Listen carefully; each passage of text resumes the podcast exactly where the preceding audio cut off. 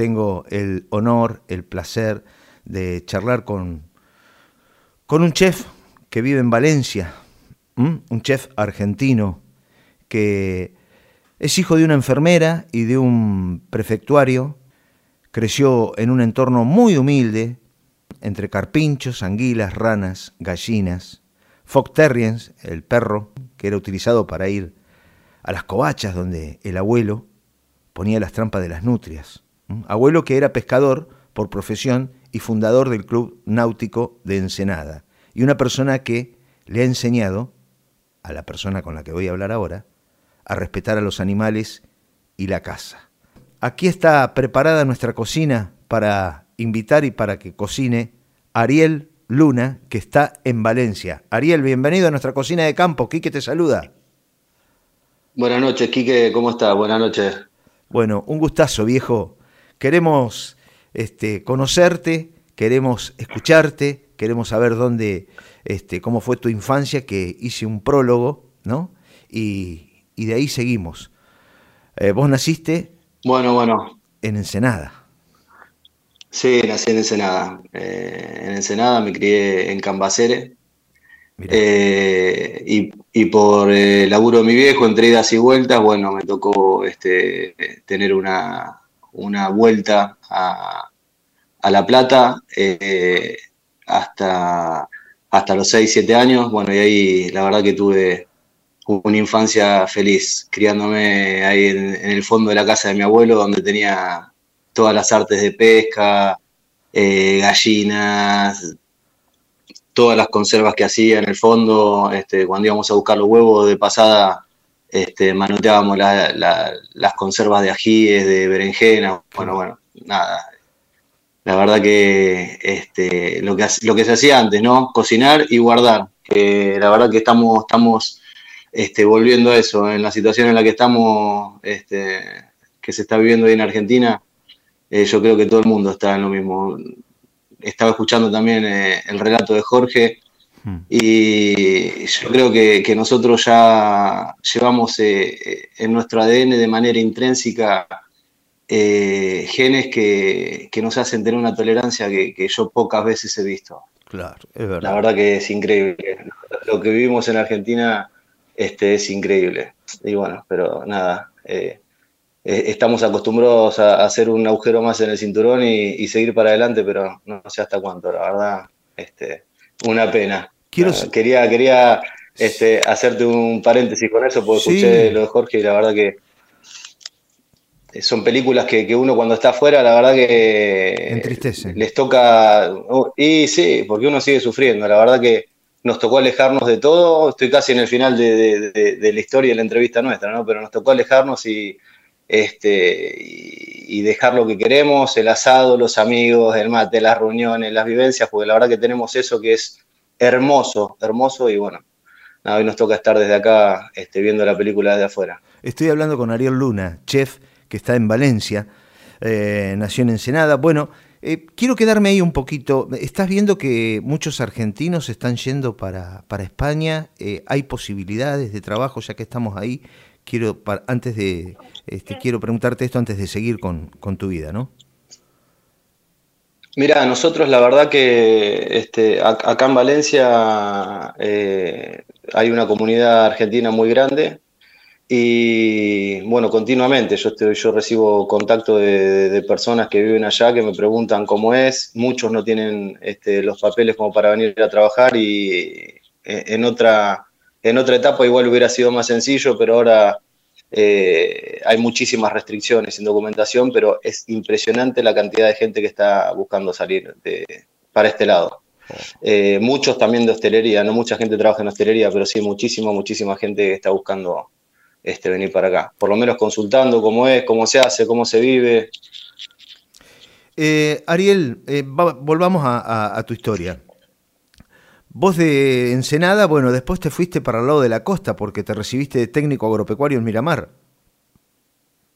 Sí, mi viejo en el año 82 le dan el, traslado definitivo para, para Mar del Plata. En prefectura. Y En prefectura, sí, en prefectura y bueno, nada, a partir de ahí terminé los estudios primarios, este, secundarios, este, los terminé en una escuela agropecuaria en Miramar.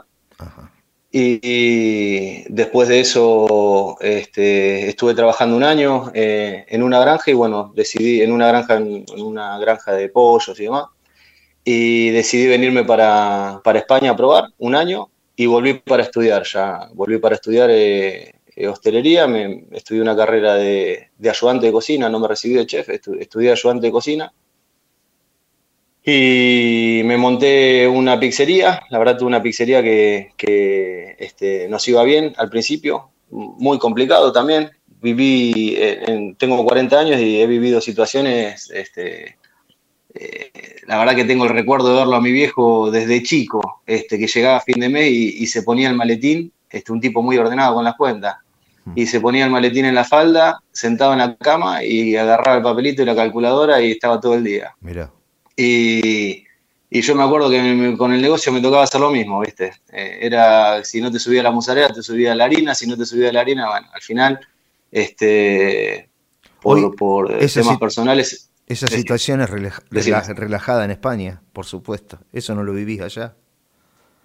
Es otra historia, es mucho más lineal, ¿viste? En todo sentido, no solo eh, eh, a nivel comercial, sino en, la, economía doméstica. En la economía doméstica, la verdad que vos proyectás tus gastos y si sos de comer siempre lo mismo y de meter siempre lo mismo en la heladera y en la cena, vas a gastar siempre lo mismo en el supermercado. Bueno, eh, la verdad que... Ariel, hay algo que, bueno, que me ha impactado. Estuviste como fregaplatos, como camarero. Y a los 17 años estuviste de encargado del Torreón del Monje en Mar del Plata. Sí, sí, sí. sí, joven. Este, sí, estuve en dos oportunidades. Estuve a los 17 y después volví a los 26, 24 años ah. este, como jefe de cocina.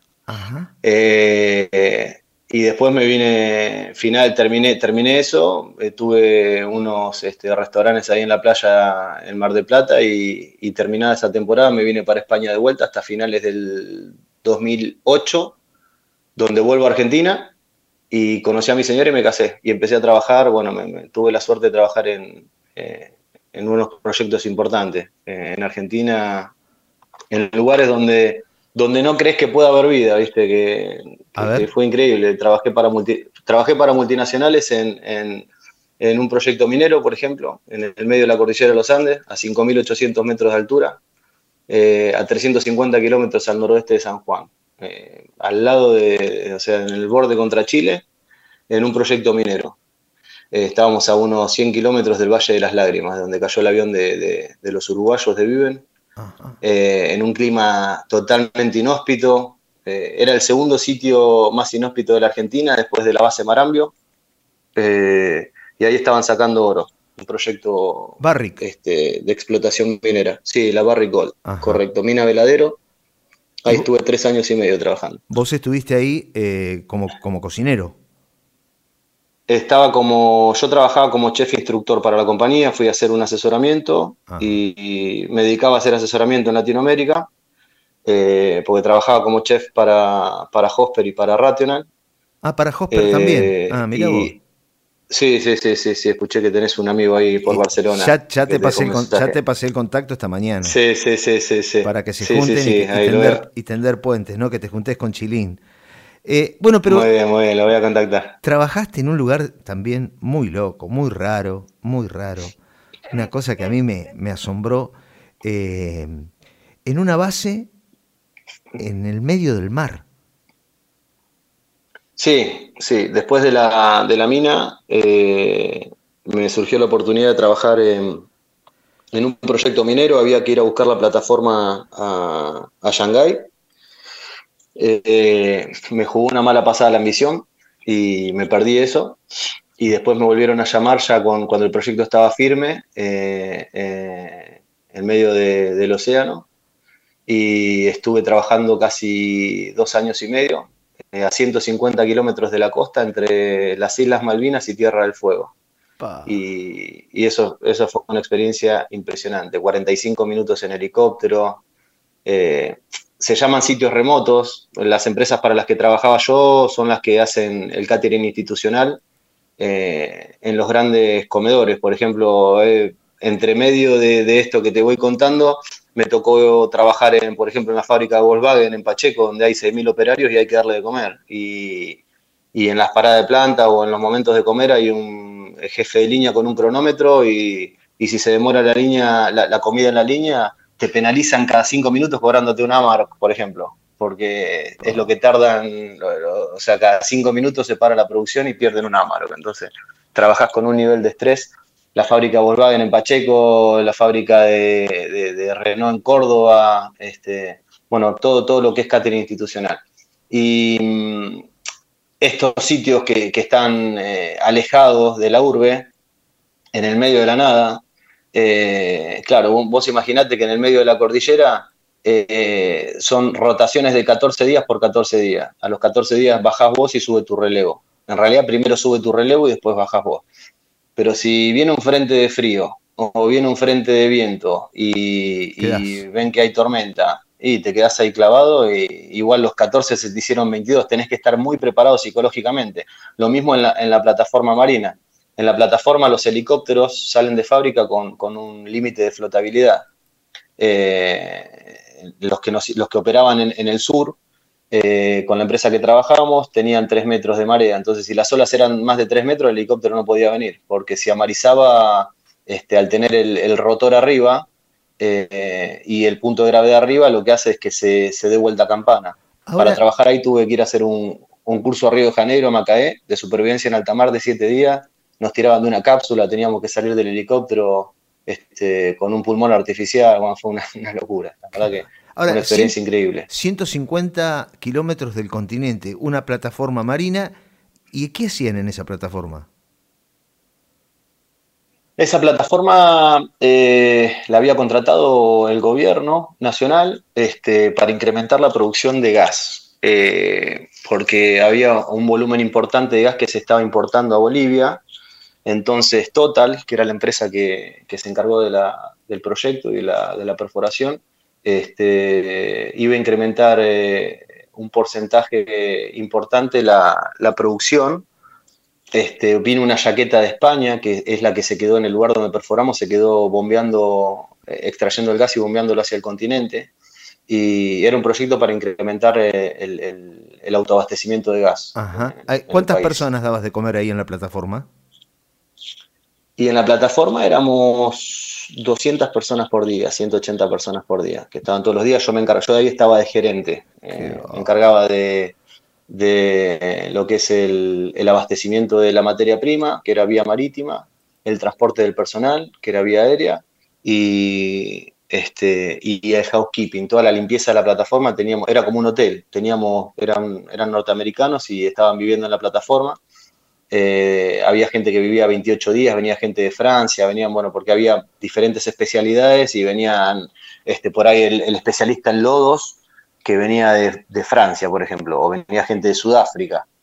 Este, venía gente que, tenía que trabajar y se tenía que meter con trajes de buzo a 90 metros. Nosotros imagínate que la plataforma estaba de la, de la superficie de la plataforma al, al ras del agua estábamos a 50 metros del ras del agua al lecho marino estábamos a 90 metros y la perforación la hacían a 4.700 metros.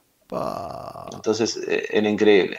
Era eh, increíble. Eh, tres, de la mañana sonaba una alarma y teníamos que salir corriendo, ¿viste? Cosas. La verdad que como experiencia fue increíble.